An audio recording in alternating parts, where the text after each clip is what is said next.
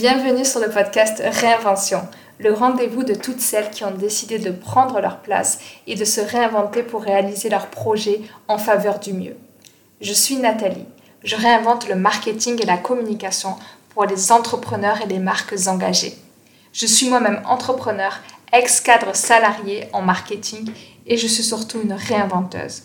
Je me suis donné une mission, celle que chaque femme puisse rendre possible ses projets les plus grands et se sentent en confiance pour les réaliser et les faire briller, quelle que soit son origine, son histoire et ses croyances. Ces femmes, je les appelle les réinventeuses. J'ai d'ailleurs créé un mouvement, le mouvement des réinventeuses, une communauté privée et gratuite que tu peux toi aussi rejoindre pour ne pas rester seule dans ta réinvention. Dans ce podcast, on va parler d'empowerment, d'entrepreneuriat au féminin, de business, de marketing authentique et de communication alignée. Seule ou avec une autre réinventeuse, je t'emmène avec moi pour découvrir un parcours de réinvention, les différentes manières de créer un écosystème professionnel qui t'épanouisse et les outils marketing et communication qui pourront t'aider sur le chemin. Allez, c'est parti. Let's make it shine together.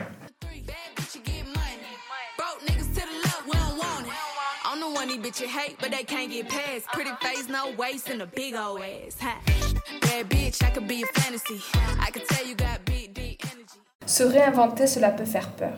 On se pose souvent mille et une questions, et la plupart du temps, on ne connaît pas grand monde qui est vraiment passé à l'action et qui s'est réinventé.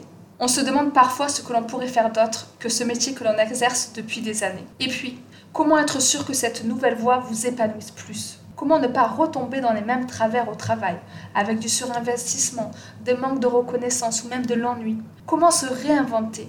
Par où commencer? Et surtout, est-ce vraiment le bon moment?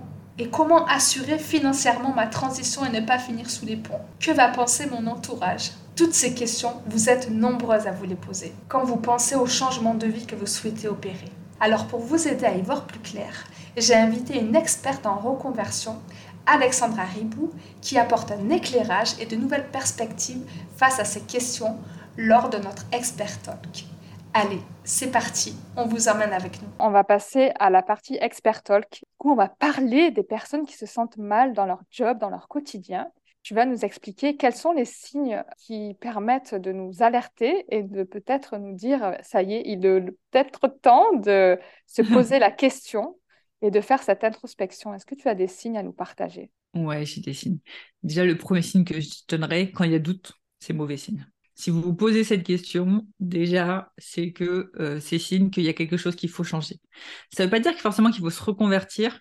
Euh, je fais une petite parenthèse et après je reviendrai sur la question des, signes. La reconversion, c'est pas non plus la solution à tous les problèmes. Peut-être que seulement changer d'entreprise, ça marcherait. Peut-être que seulement rééquilibrer votre vie pro, vie perso, ça résolverait votre problème. Bref, il y a plein de possibilités pour réinventer sa vie professionnelle. Mais quoi qu'il arrive, il y a des signes qui montrent qu'il faut changer quelque chose. Donc, premier signe, quand il y a doute. Si je me pose la question, en général, ça peut peut-être être un tout petit changement à voir avec mon manager qui me donne une mission plus intéressante ou autre. Mais quoi qu'il arrive, s'il y a doute, il y a quelque chose à changer. Après, dans les signes du coup plus euh, prononcés, zéro motivation pour aller au boulot. Moi, ce que je dis, c'est que c'est pas normal. Si vous dites que vous avez un job alimentaire, vous devriez être motivé pour aller au boulot parce que vous faites ce boulot pour, je sais pas, vivre de votre passion le week-end. Rien que ça, ça devrait vous motiver assez pour faire votre job alimentaire. Si ça vous motive pas assez, c'est que le pourquoi derrière, il n'est pas assez profond. C'est que, la passion que vous vivez le week-end, elle n'est pas assez forte pour compenser votre job alimentaire. Et dans ces cas-là, trouvez un job alimentaire qui vous plaise mieux, dans lequel le compromis vous vous retrouvez. Donc ça, c'est un autre signe, du coup, la motivation à aller au boulot le matin. Ensuite, dans les signes vraiment euh, plus importants, être épuisé le soir en rentrant, ne pas réussir à dormir parce qu'on pense au boulot, parce qu'on est stressé au boulot, parce qu'on est stressé de la prochaine réunion, etc. Bref, être dans vraiment une sorte d'état d'esprit un peu anxiogène, ça, c'est un vrai signe. Les relations au travail, si elles sont vraiment trop toxiques, pas forcément signe qu'il faut se reconvertir, en tout cas, encore une fois, le signe qu'il faut changer quelque chose. Si vous vous ennuyez à mourir au boulot, pareil, ça c'est un signe qu'il faut changer quelque chose. Est-ce que vous vous ennuyez parce que vos missions, qu'importe l'entreprise, elles sont ennuyantes? Est-ce que vous ennuyez parce que c'est propre à votre entreprise qui n'a pas de boulot à vous donner. Toutes les questions à se poser encore à, chaque fois, c'est est-ce que c'est propre à votre entreprise ou est-ce que c'est propre au secteur Est-ce que c'est propre à votre métier? Dans les autres signes, un signe que j'aime bien dire, vous êtes en soirée, vous n'aimez pas parler de votre boulot, vous n'aimez pas qu'on vous pose la question alors tu fais quoi dans la vie, c'est pareil, c'est que c'est un signe qu'il y a quelque chose qui ne va pas. Pourquoi est-ce que vous n'en êtes pas fier? Pourquoi est-ce que vous n'avez pas envie de parler de votre boulot? Normalement, vraiment, quand on est à sa place, on prend plaisir à parler de son boulot, on a envie d'aller au boulot le matin, on a envie d'échanger avec les gens euh, sur notre boulot. Bref, c'est le kiff. C'est comme quand on fait du tennis, on a envie d'aller au tennis, on a envie de trouver des amis, de leur dire viens jouer au tennis avec moi. On a vraiment envie d'être dans le partage. Si vous n'êtes pas dans cette dynamique-là, c'est qu'il y a quelque chose qui est mieux ailleurs pour vous et qu'il faut, qu'il faut le trouver. Je pense que ces signes vont être euh, hyper parlant et surtout de mettre la lumière euh, sur les personnes qui nous écoutent et qui veulent se réinventer, pas forcément se reconvertir. Tu as fait la nuance et je suis totalement mm. alignée avec toi. Et du coup, une fois qu'on a, on se dit, OK, je coche euh, certaines cases de, par rapport à ces signes, qui est-ce qu'on peut aller voir? Est-ce que c'est toi ou est-ce que je conseille aussi de, faire le point avec d'autres euh, professionnels de l'accompagnement? Est-ce que tu peux nous en parler un peu plus? Parce qu'on se trouve parfois démunis en se disant bah, ok euh, je vais en parler à qui? À mon médecin? À qui en fait? Ouais alors il y a plein de choses. Premier cas vous vous sentez vraiment au bord du burn-out. Vous êtes euh, épuisé, vous êtes vous sentez que vous êtes à ça de craquer allez voir votre médecin juste pour qu'il vous arrête, qu'il vous fasse euh, faites un break, un break pour mieux repartir, pour commencer à vous poser les bonnes questions. Et je vous accompagne beaucoup de gens qui sont en burn-out. je trouve qu'on n'en parle pas assez. Si vous vous arrêtez avant un burn-out, ça va être dur, ok, de remonter la pente, ça va être compliqué de se reconvertir, de changer de voie, même de métier, mais ça n'a rien à voir avec quand on, votre corps a vraiment explosé, vous avez vraiment fait un burn-out. Là, on parle vraiment de deux ans à s'en remettre avant de pouvoir penser à faire autre chose. Donc on passe vraiment de deux ans, suivi psychologique, etc. Enfin, c'est vraiment un, on n'en parle pas assez, hein, mais c'est vraiment un énorme truc, le vrai burn-out quand ça lâche. Et ça prévient pas, malheureusement, quand ça lâche. Donc vraiment, mon premier conseil, dès les premiers signes où vous vous sentez vraiment épuisé, où vous vous dites un peu, oh, je suis au bord du burn-out, allez voir un médecin. Il va sûrement vous arrêter. Faites un break avant vraiment d'exploser en mille morceaux. Et là, la remontée, elle est vraiment très, très compliquée. Il y a différents professionnels. Vous allez avoir le bilan de compétences c'est très bien les bilans de compétences, mais euh, je vous conseille de les faire avec un coach. Pourquoi? Parce que le principe du bilan de compétences pur et dur, fait par un conseiller en évolution professionnelle, c'est un peu comme le conseiller d'orientation au troisième. Vous lui dites que vous êtes bon en maths, il va vous dire fais TES. Le bilan de compétences bête et méchant, vous lui dites j'ai des compétences en logistique, il va dire bah tiens bah, va faire de la logistique mais euh, un peu en allant un peu à droite un peu à gauche dans un autre angle mais globalement c'est tes compétences donc voilà il va pas du tout explorer en profondeur qui vous êtes. Il va pas du tout vous aider à travailler vos peurs, vos blocages. Il va juste un peu confirmer les idées que vous avez. Donc en fait, vous allez, vous pas vous ouvrir 100% le champ des possibles. Vous allez vous ouvrir qu'un petit champ qui sera peut-être mieux que ce que vous avez aujourd'hui. Hein. Ça, je dis pas le contraire. Vous pouvez toujours arriver dans une situation qui est mieux qu'aujourd'hui. Mais pour moi, ce sera pas la solution idéale sauf si vous êtes capable de faire un vrai travail d'introspection avec vous-même euh, euh, en parallèle. Donc le bilan de compétences, pour moi, s'il n'est pas fait par un coach, le problème, c'est que vous n'allez pas avoir les bonnes questions à vous poser. Vous allez être dans du très scolaire. Mais j'accompagne beaucoup de personnes qui sont passées par un bilan de compétences. Donc euh, malheureusement, ça marche pas à tous les coups. Ça marche si vous êtes capable de vraiment faire le travail d'introspection tout seul de votre côté. Après, il y a les coachs comme moi en reconversion professionnelle donc euh, là, il y a de tout malheureusement sur le marché. Il faut savoir, le coaching n'est pas réglementé. Mais n'importe qui peut se dire coach sans être formé. Donc là, c'est faire attention à l'école d'une part, mais aussi faire attention aux témoignages. Voilà, être sûr qu'il y a des recommandations, ne pas hésiter à demander au coach si vous pouvez contacter des anciens clients pour avoir des avis. Euh, là-dessus, c'est juste vérifier euh, les, preuves que le coach est bon et ça se passe aussi avec le, en général, tout le monde propose un premier échange offert. Vous voyez le feeling lors de cet échange. Il faut vraiment qu'il y ait du feeling, que ce soit bilan de compétences, coaching ou autre, qu'il y ait du feeling avec la personne qui va vous accompagner. Il faut que vous soyez capable de vous le livrer à elle et de vraiment, vous allez faire un, vrai travail avec, euh, avec cette personne. On parle d'introspection, c'est un, vrai travail d'introspection. La majorité maintenant, comme moi, du coup, font coaching plus bilan de compétences, ce qui permet d'être éligible au CPF. Donc ça, c'est vraiment euh, top. Ça vous permet de ne pas financer par, par vos soins. Ensuite, il y a les formations en ligne de reconversion où là, vous allez avoir des vidéos et vous allez avoir euh, des tutos, etc. Tout ce qui est formation en ligne, pour moi, ça équivaut à tout ce qui est livre. Si vous êtes capable euh, de faire votre chemin seul avec des livres, vous êtes capable de le faire avec des formations en ligne. L'avantage de la formation en ligne, c'est que c'est plus interactif quand même. Mais les contenus, pour moi, s'équivalent et les résultats s'équivalent. donc là, c'est si vous êtes vraiment autonome. C'est-à-dire que vous êtes capable de vous, auto-coacher euh, tout seul. Ça peut vous, euh, vous, correspondre et du coup, l'avantage, c'est que c'est moins cher. J'ai pas parlé du psychologue du travail parce que pour moi, lui, il il vous aidera pas à trouver votre voie, à vous, rebondir. Il vous aidera juste à prendre du recul euh, pour, euh, pour reprendre un peu du poil de la bête et retourner dans votre job, on va dire. Il y a très peu de psychologues du travail qui vont vous aider à trouver votre voie. Ils vont juste vous aider à vous remettre d'un burn-out ou, euh, ou à essayer de rebaisser, on va dire, en pression. Du coup, d'avoir ce panel d'experts à notre disposition ou d'outils à notre disposition, je pense que c'est très utile. Parce que comme je le disais dans ma question, on est parfois hyper démunis, on ne sait pas trop quoi faire on sait qu'on a les signes dont tu nous as parlé et on se retrouve, bon, alors quoi faire. Donc là, tu nous as permis aussi de montrer tout ce qu'il existait et aussi peut-être de mixer les approches, peut-être médecin, coach et psychologue, ça peut faire un bon combo pour se mm. dire, OK, j'ai envie de me réinventer, mais que faire? Et il y a la question qui arrive beaucoup, en fait, des réinventeuses que je rencontre qui me disent, ben, en fait, euh, est-ce que je suis capable de faire autre chose et qu'est-ce que je pourrais faire d'autre? Donc, quelles sont les étapes pour se réinventer? Et là, en fait, on va remettre ta réponse que tu nous as fait tout à l'heure, Vanessa, pour le montage. OK euh, Du coup, on va remettre les étapes que tu nous as parlé tout à... dont tu nous as parlé tout à l'heure. Voilà, voilà les étapes. Et euh, ensuite, je voulais te poser comme question euh, comment être sûr, en fait, que cette nouvelle voie que je vais prendre suite à ton accompagnement, par exemple, eh bien, soit bien adapté à, ce que je dois suivre et m'épanouisse plus que la voie actuelle Comment être sûr de ne pas regretter sa reconversion au final? Ouais, alors comme je, le disais tout à l'heure, on regrettera jamais parce qu'au pire, ça nous aura appris des choses sur nous qu'on ne connaissait pas au moment où on a choisi cette voie. Mais avec tout ce que vous connaîtrez sur vous à ce moment-là, donc ça, encore une fois, avoir fait vraiment un travail d'introspection pour pas euh, se mentir à soi-même. Euh, quand on dit que euh, l'argent est important pour nous, par exemple dans le travail d'introspection, est-ce que vous vous mentez ou est-ce que vous êtes vraiment sûr que c'est le, plus important et le critère numéro un pour vous? C'est vraiment des questions à vous poser sans vous mentir. Une fois qu'on a fait ça, ce qui va vous permettre d'être sûr, encore une fois, c'est le travail d'investigation. C'est vraiment d'aller à la rencontre des personnes et de creuser avec elles, OK, c'est quoi concrètement votre quotidien?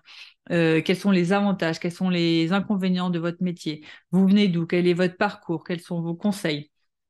Plus vous serez en immersion euh, là-dedans, mieux ce sera. Après, il y a un site qui s'appelle testunmétier.com où vous pouvez payer pour tester un métier. Ça permet aussi du coup de faire un vrai test euh, nature de, la, voie que vous voulez tester. Moi, ce que j'aime dire en général pour tester le métier, si vous ne pouvez pas le tester, c'est juste, vous créez un compte Instagram, un faux compte Instagram, et vous publiez sur le sujet dans lequel vous voulez vous reconvertir. Donc même si c'est pour un poste salarié, même si c'est pour un poste de RH, vous publiez des contenus sur euh, le monde du recrutement.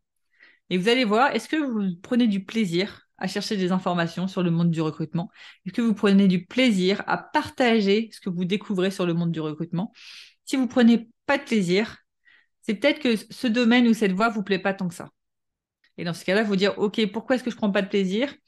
Est-ce que euh, c'est parce que euh, finalement, en creusant, je me rends compte que le recrutement, c'est un peu euh, bateau, que moi, ce que je veux, c'est de l'humain et en fait, c'est pas très humain le recrutement Est-ce que je prends pas de plaisir parce que, alors ça peut être juste parce que vous n'avez pas créé du contenu. Et dans ces cas-là, à défaut de faire cette méthode de créer du contenu sur Instagram, vous pouvez juste essayer de vous dire, ce que j'aime bien dire, c'est vous allez voir des inconnus et vous faites genre vous êtes déjà reconverti et vous racontez votre nouvelle vie. Est-ce que vous prenez du plaisir ou est-ce que vous avez toujours un peu honte ou de parler de ce que vous, que vous faites? C'est toujours un petit malaise autre que le fait que vous êtes en train de mitonner. Hein.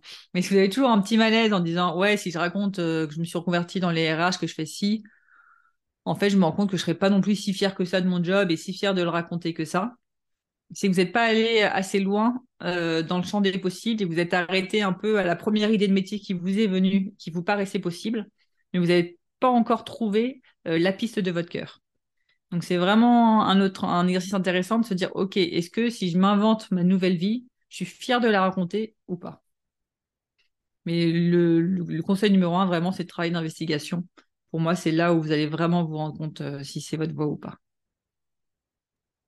Et je ferai une petite précision, on n'a pas qu'une seule voie. Quand vous choisissez votre voie, ne vous mettez pas la pression sur faut que ça me plaise toute ma vie. Euh, tout au long de notre vie, on a des priorités qui changent, des envies qui changent. Ça sera sûrement pas euh, la voie que vous garderez toute votre vie. La question à se poser, c'est à cet instant T, est-ce que c'est ce qui me fait le plus vibrer? Est-ce que c'est là où j'ai envie d'aller? Si à l'instant T, c'est là où vous avez envie d'aller, go. Vous verrez après si vous changez d'avis. Justement, tu nous parles de cet instant T. Il y a la question qui revient souvent de comment savoir si c'est le bon moment? Est-ce que tu peux nous répondre à ceci? C'est toujours le bon moment, voyons. Euh, c'était, euh, je crois que c'est mon post LinkedIn du jour d'ailleurs. Il n'y a jamais de bon moment. Euh, si j'écoute mes clients, ceux qui ont moins de 30 ans, ils vont dire je suis trop jeune, c'est pas le bon moment, là je préfère gravir les échelons. Et après, quand j'aurai atteint une certaine sécurité dans le monde du salariat, là je pourrais me reconvertir. Quand les gens ils ont entre 30 et 40 ans, c'est c'est pas le bon moment, j'ai des priorités perso, il y a le mariage, il y a les enfants, faut acheter une maison, etc. À 40 ans, ce sera le bon moment. Ceux qui ont entre 40 et 50 ans, ils sont en général Ah, c'est pas le bon moment, là j'ai les études des enfants à payer, je préfère être stable, faut que je sois sage, faut que je leur montre un certain exemple. Je dirais ça à 50 ans. Ceux qui ont plus de 50 ans, ils me disent tous Ah non, mais là c'est pas le bon moment, je suis trop vieux, personne ne voudra de moi, c'est trop tard, j'aurais dû le faire plus tôt. Il a aucun âge, c'est le bon moment. Il n'y a aucun moment on se dira Ah, cool, c'est le moment de sortir de sa zone de confort et de tester l'inconnu. L'inconnu, ça fera toujours peur à partir du moment où vous posez la question, c'est que c'est le bon moment. Et je prends mon exemple, hein. je me suis reconvertie, du coup je venais d'accoucher, quand j'ai pris la décision, ma fille avait deux mois, j'ai eu le deuxième au bout d'un an. Tout le monde aurait dit, mais c'est le pire moment, le pire timing. En plus, euh, on bougeait dans une région où on connaissait personne. Donc, euh, je suis partie de zéro sans connaître personne, euh, avec une fille de deux mois. Et en plus, autant dire que ma vie de maman ou jeune maman, je l'ai très mal vécue. Donc, c'était pas non plus tout fleur, tout rose. C'était la bonne découverte. Waouh, c'est ça d'avoir un enfant. Donc, vraiment, il y a zéro bon moment. Quoi qu'il arrive, vous vous adapterez et vous vous adapterez toujours. Une fois qu'on est dedans, on arrive à passer tous les obstacles. Le plus dur, c'est de se lancer. Donc, on a, on a dégommé la croyance de quand est-ce que c'est le bon moment.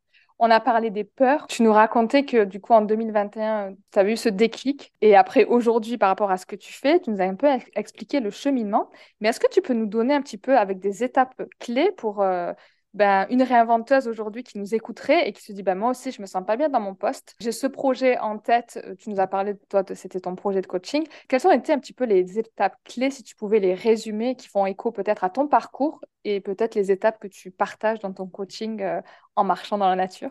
Ouais, pas de souci. Alors la première étape, euh, on l'entend partout, mais c'est vraiment le travail d'introspection c'est le truc, je pense qu'on prend tous à la légère, en mode justement, oh, c'est bon, je me connais, je sais que je veux faire ça, je sais que je veux pas faire ça. C'est le travail le plus important. Et c'est vraiment là où je pense que moi, il finalement, moi, il s'est fait sur, je euh, je sais pas, peut-être 8 ans, 10 ans, parce que j'ai découvert le développement personnel quand j'étais en école d'ingénieur. Je savais que j'aimais ça, je commençais à me connaître un petit peu. Et le fait de justement de pas m'être fait accompagner dès le début, euh, ça fait que ça a pris énormément de temps. Mais en vrai, c'est un vrai travail sur, voilà, quels sont mes talents, qu'est-ce que j'aime faire, euh, dans quoi je suis bonne aujourd'hui, dans quoi j'aimerais être bonne. Euh, un bon exercice, c'est de se dire, voilà, les personnes qui m'inspirent, qui sont-elles et qu'est-ce qui m'inspire chez elles? Est-ce que c'est leur métier? Est-ce que c'est leur manière de vivre? Est-ce que c'est ce qu'elles dégagent? Se dire, voilà, à partir de tout ça, de toutes mes forces, de ce qui m'inspire, de ce que j'ai envie, de mes compétences, quels sont les métiers possibles et qu'est-ce que qu'est-ce qui pourrait me correspondre? Si on n'a pas d'idée, c'est simplement en général qu'on se dit à un horizon un an. C'est-à-dire dans un an, qu'est-ce que je pourrais faire? On se pose disant dans un an, qu'est-ce que je pourrais faire? On se bloque un tas d'idées parce que dans un an, il n'y a pas grand-chose, enfin, il n'y a pas de grands changements qui sont possibles en général. Mais si on se dit dans dix ans, qu'est-ce que je pourrais faire? C'est là où en général, on touche vraiment le cœur du métier qui nous plaira.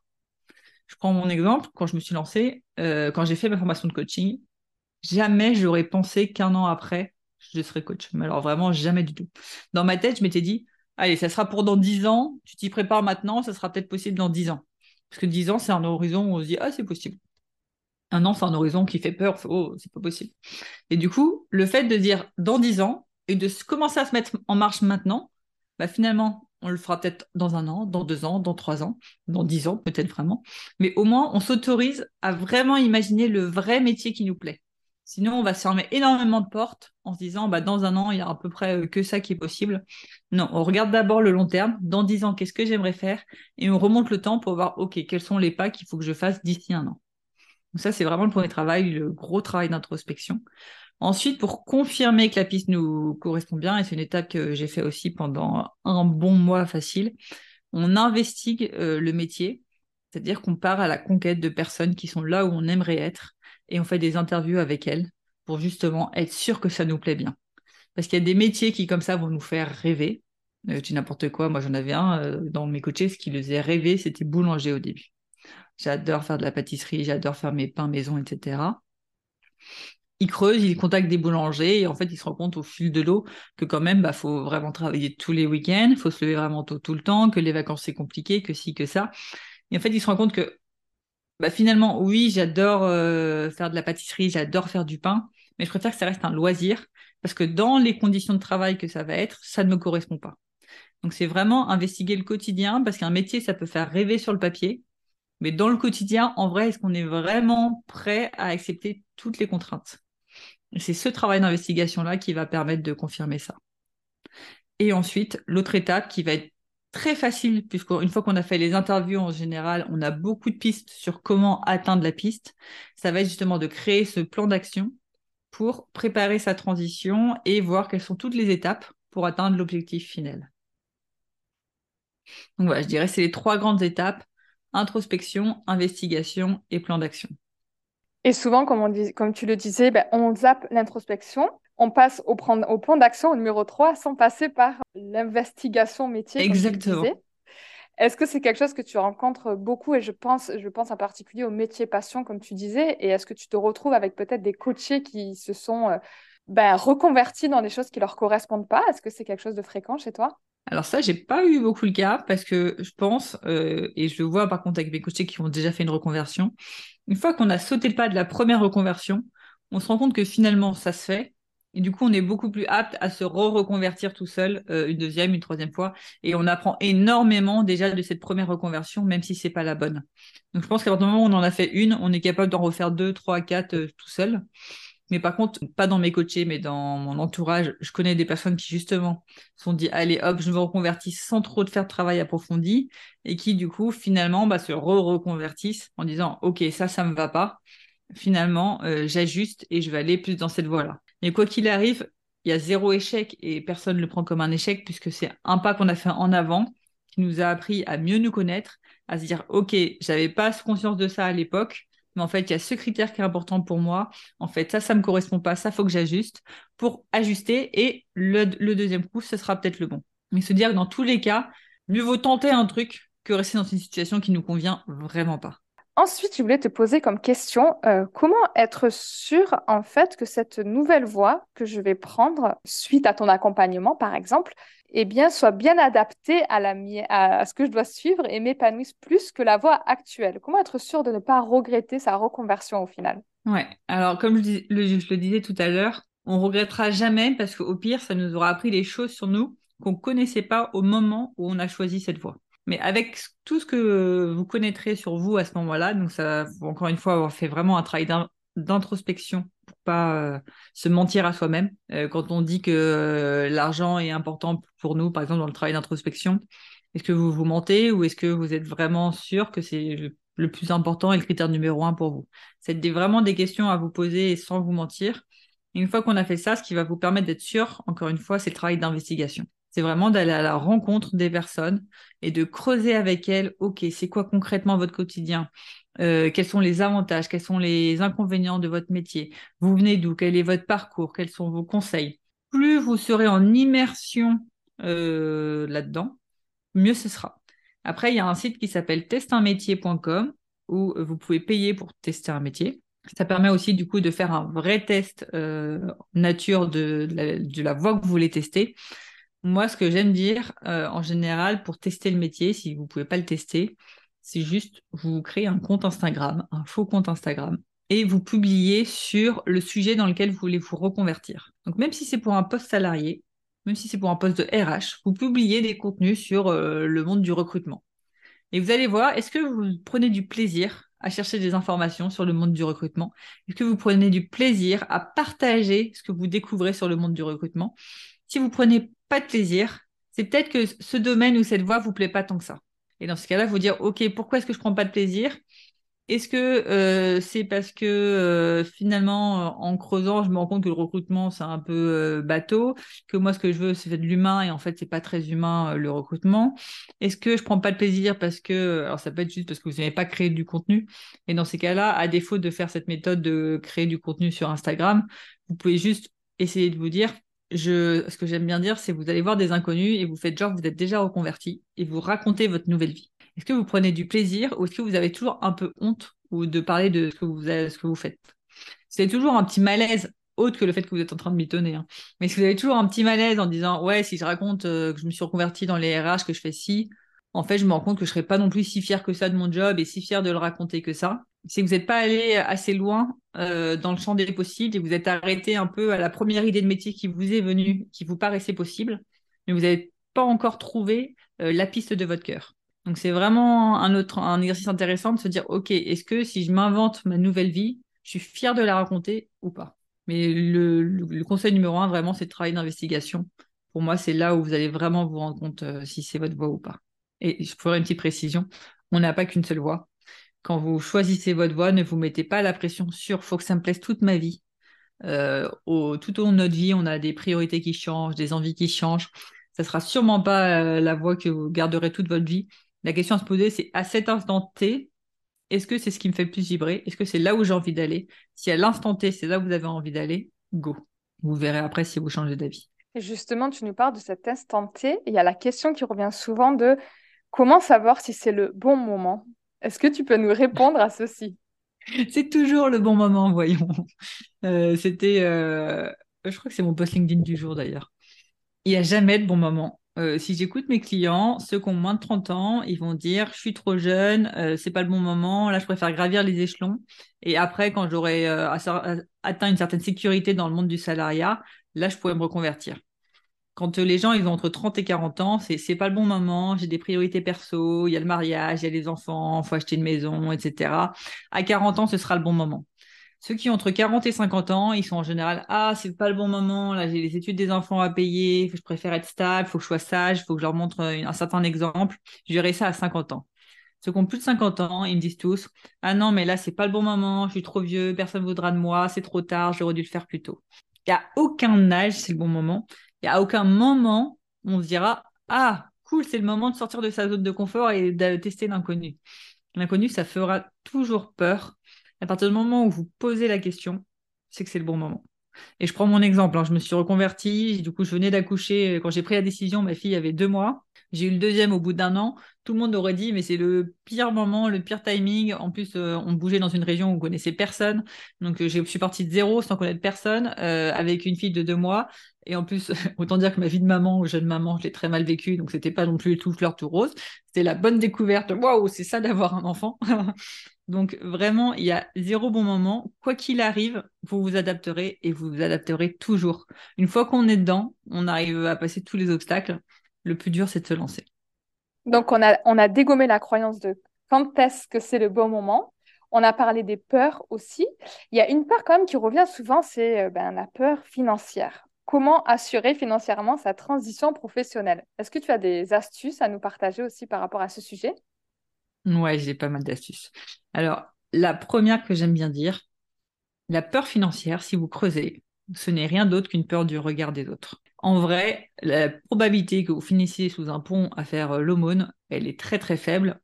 Euh, avant, avant que vous vous retrouvez à la rue, en général, vous aurez soit retrouvé un job plus sécure ou votre ancien job, soit même, euh, supposons que vous devez vendre votre maison parce que vraiment vous avez foiré, vous n'êtes pas arrêté à temps, vous avez forcément quelqu'un de votre entourage qui peut vous héberger et vous éviter d'être à la rue le temps que vous retrouviez quelque chose. Donc, la peur d'être à la rue, pour moi, être à la rue, le risque, il est proche de zéro. Il faudrait vraiment que vous foiriez vraiment, vraiment tout de A à Z et que vous ne voyez rien venir. Donc, qu'est-ce qu'on a peur? On a peur de baisser en niveau de vie. Et en général, quand on a peur de baisser en niveau de vie, on a peur de quoi? On a peur que les amis nous jugent pauvres. C'est tout, c'est juste ça. On a peur que si on a une vieille voiture et pas une jolie voiture, on se dise oh là là les ploucs.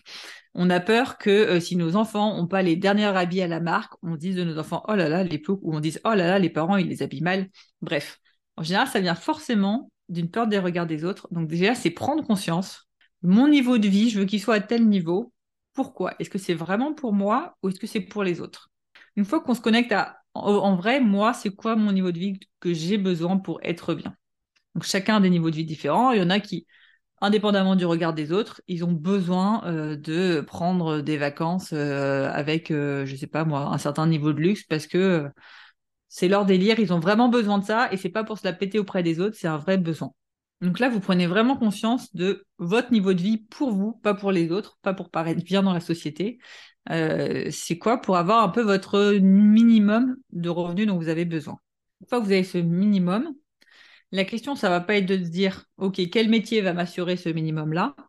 Ça va être de dire, moi, c'est ce métier que je veux. Comment je fais pour qu'il m'assure ce minimum-là? Je reprends l'exemple du coaching. Euh, en moyenne, alors je sais plus c'est quoi les chiffres hein, du coaching, mais je crois que c'est pas, ça va pas très haut. Hein. La moyenne des coachs, elle doit gagner 20 000 euros par an. Enfin, c'est vraiment très faible pour ceux qui, qui, qui la, si on reprend la moyenne. 20 000 euros à titre personnel par rapport au niveau de vie que je veux, c'est pas assez parce que euh, indépendamment des autres, je veux au minimum une maison, je veux au minimum euh, mettre mes enfants. On n'est pas forcément dans des endroits qui, où, le, public est très bien, donc je veux mettre mes enfants dans un privé, ce qui coûte un peu plus cher. Bref, tu vois, c'est chacun prend en compte ses, contraintes et, ce qu'il veut.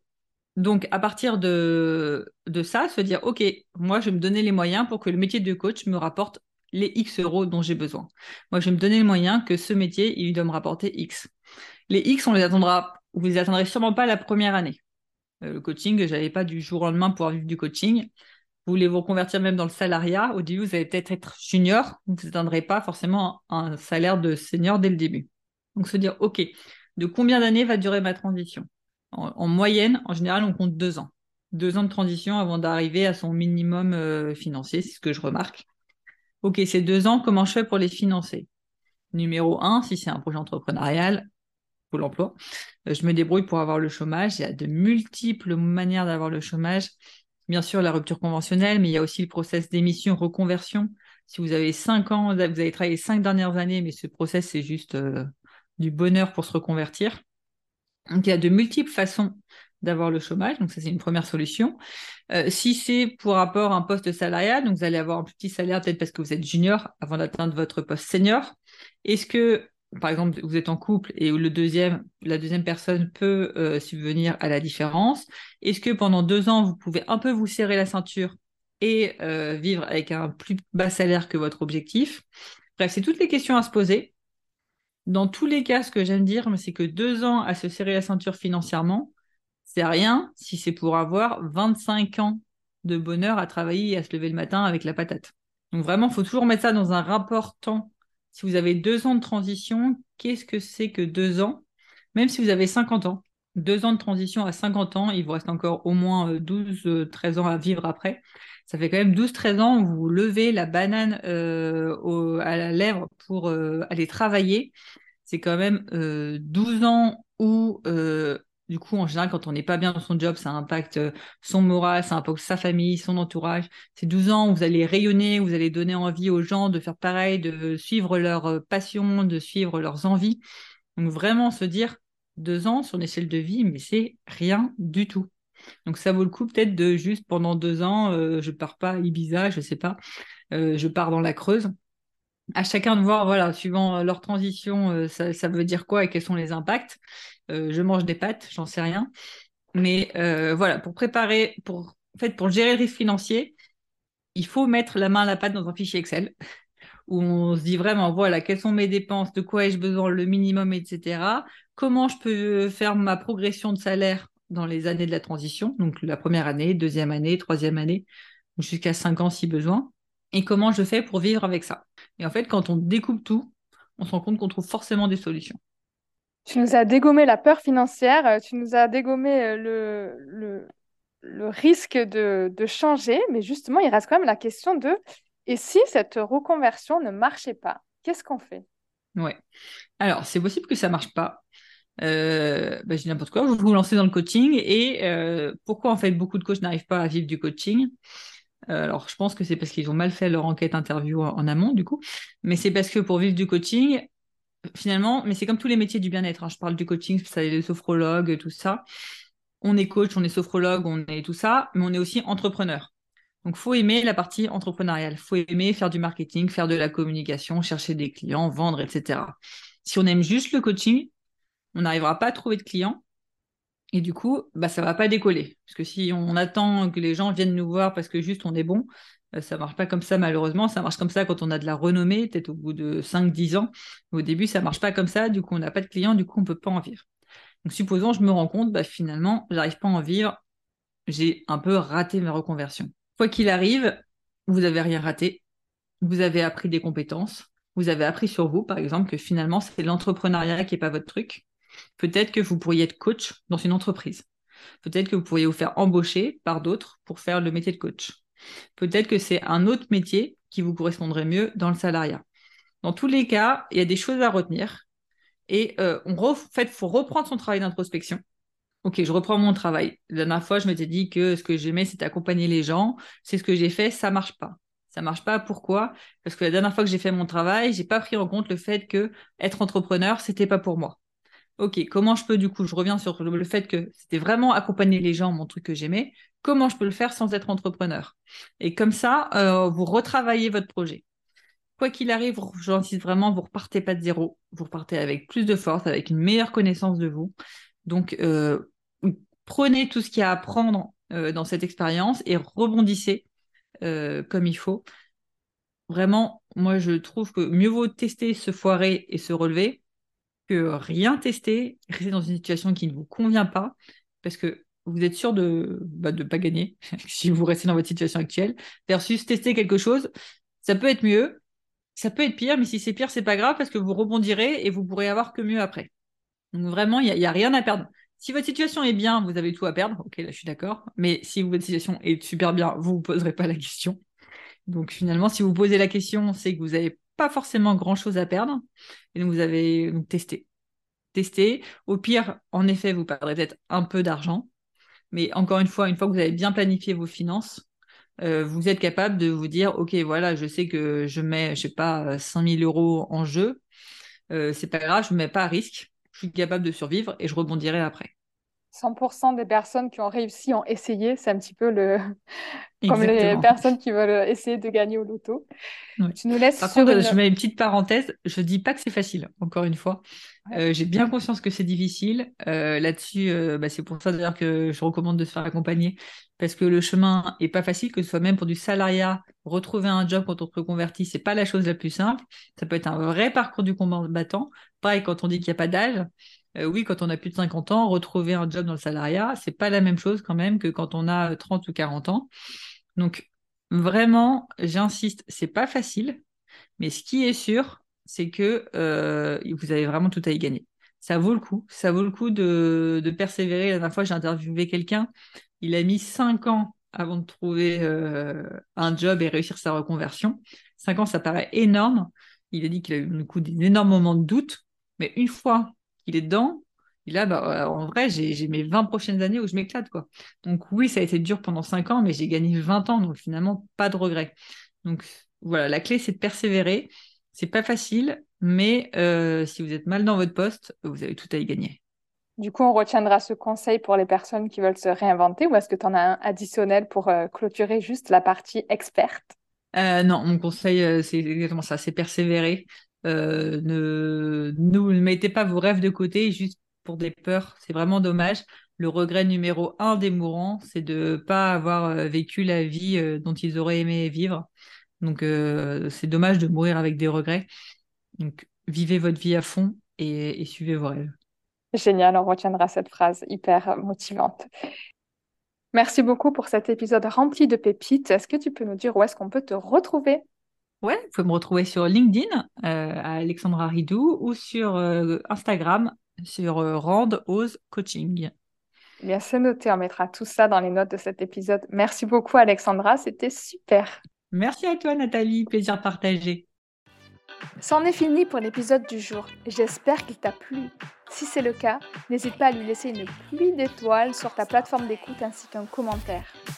Je t'invite aussi à télécharger les ressources disponibles car sous chaque épisode, je te fais des petits cadeaux. Elles sont dans les notes juste en dessous. N'hésite pas à venir me voir sur Instagram, at happylcfunky ou sur LinkedIn, at Nathalie Medaglia. Et en attendant le prochain épisode, je te souhaite une belle réinvention.